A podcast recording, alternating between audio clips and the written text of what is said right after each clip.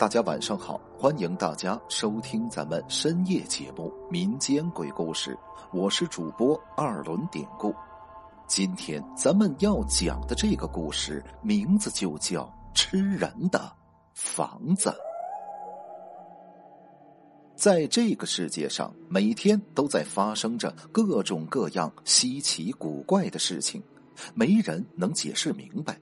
他们就像黑暗中的鬼火，在迷茫的夜色中缓缓跳动，燃烧着人们脆弱的内心。王晨跟张倩结婚一年了，也有了孩子，已经不适合再租房子住了。于是，夫妻二人决定买栋属于自己的房子，拥有一个真正的家。但是，这个城市的楼价非常昂贵，仅凭夫妻俩每月微薄的收入是根本买不起的。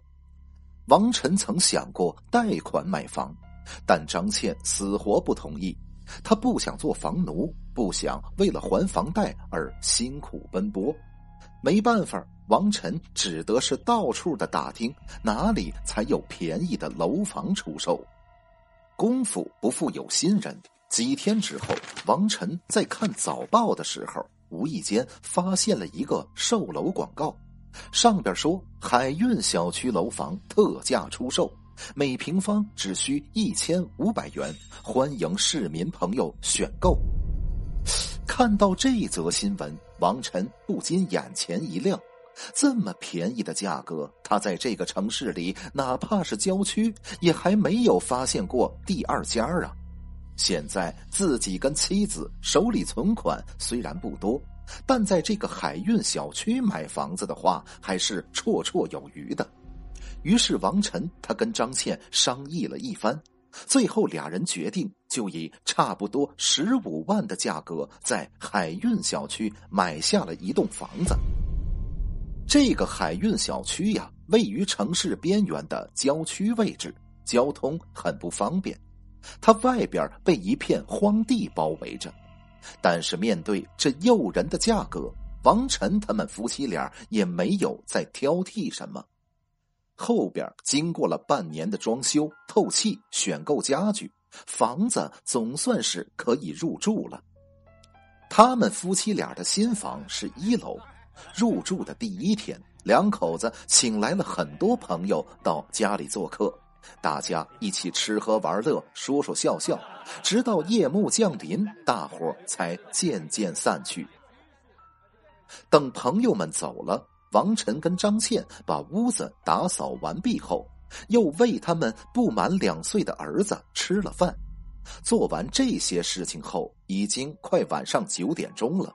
现在张罗了一天的夫妻俩感觉到也有些困倦了，于是张倩把儿子抱到侧卧里的小床上，哄着他睡着之后，便跟王晨一起回到自己的卧室休息。可是这再平常不过的环境中，让他们做梦都不会想到，恐怖而不幸的事情即将发生在他们身上。这一天晚上，不知睡了多久，张倩迷迷糊糊的醒了过来，因为她隐约听到对面的卧室，也就是儿子的卧室里传来了一阵嘎吱嘎吱的响声，那听上去似乎是有人在用嘴嚼东西。张倩觉得有些不对劲儿，便摇醒了睡在一旁的王晨：“老公，你醒醒，你听。”儿子的卧室里好像有声音，啊，什么呀？哪儿有啊？此刻，王晨揉着惺忪的睡眼坐了起来。你听错了吧？你是不是白天太累出现幻觉了？不，没有，我听得清清楚楚的。说着，张倩披上衣服下了床，并转身对王晨说：“我得看看咱儿子，你陪我一块儿去吧。”啊，好吧，你呀就是喜欢大惊小怪的。王晨这时候也下了床，俩人怕别本来没什么事儿，再把儿子吵醒了，于是他们没开灯，而是打着手电筒，一步步的走向了儿子的卧室。刚一开门走进去，敏感的张倩就闻到了一股淡淡的腥味儿，虽然很不明显，但是她还是感觉到了这个味道，分明就是鲜血的味道。张倩吓得猛地拉开灯，眼前的一幕顿时惊得她失声尖叫。此时，儿子的床单和被褥上全都是血，而本应睡在床上的儿子竟然不见了。啊，儿子呢？我儿子哪去了？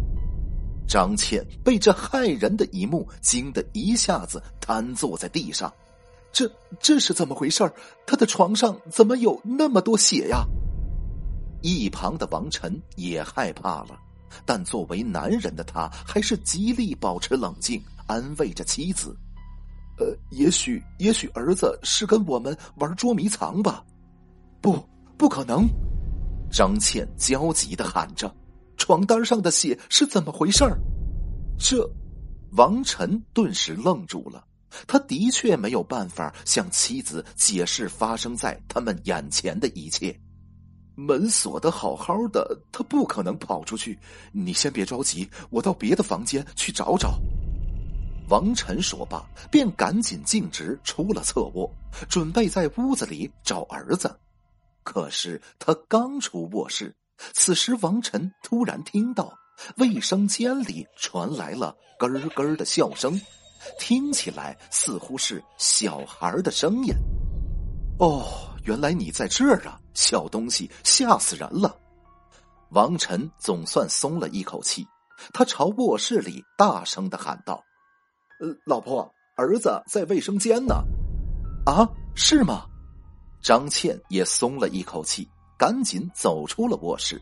可当她看到丈夫正站在一片黑暗的卫生间门口时，张倩脸上突然掠过一丝疑云。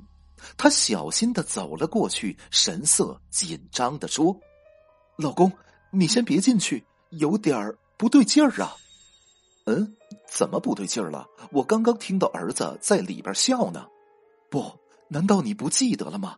咱们儿子最怕黑了，卫生间没灯，他如果躲在里边的话，早就哭闹起来了，怎么会笑呢？”“哎呀，你想多了，别啰嗦了。”你等着，我这就把儿子抱出来。王晨没有再理会妻子的话，他推开卫生间虚掩着的门，走了进去。宝宝，乖，爸爸来了。可就在王晨完全进入卫生间之后，卫生间的门突然“砰”的一下自动关上了。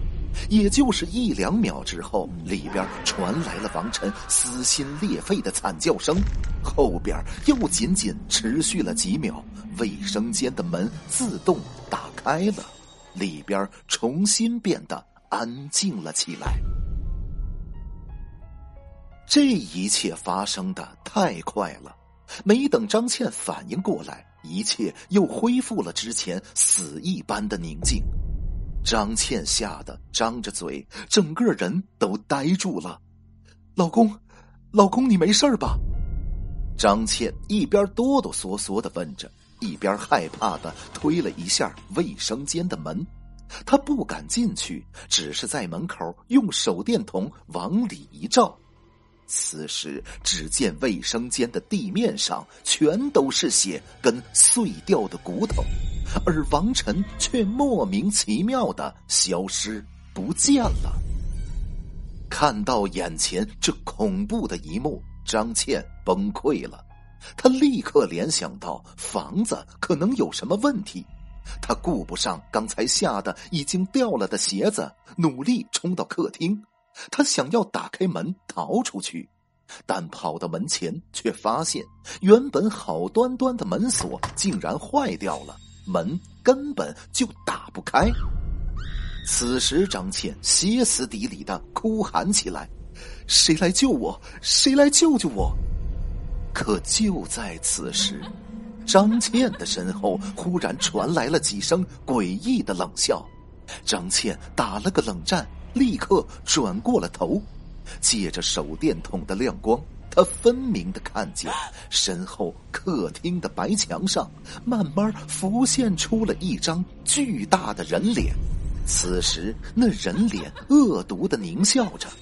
忽然，那张脸猛地张开了大嘴，强大的吸力一下子就把张倩吸进了墙体里。张倩来不及惨叫，便已消失在了墙面中。片刻过后，雪白的墙面里渗出了深深的血迹。两天之后。哎，你们看昨天的新闻报道了吗？咱们小区又有人离奇失踪了，是一家三口。这么算，这小区今年已经失踪不下二十个人了吧？呃，是我听说呀，小区下边原来是片乱葬岗，当初建这个小区的时候，开发商啊把那些荒坟全都刨了，会不会是些不干净的东西在作祟呀？呃，行了行了，你们别胡思乱想了。也许只是巧合罢了。好了，今天的这个小故事咱们就讲到这儿了。还是希望大家能通过订阅、点赞、转发、评论本专辑来支持一下咱们节目，分享故事、进群聊天您都可以加 PPT 五九二八八。节目最后，典故再次感谢您收听咱们民间鬼故事。那朋友们，咱们就下集再见。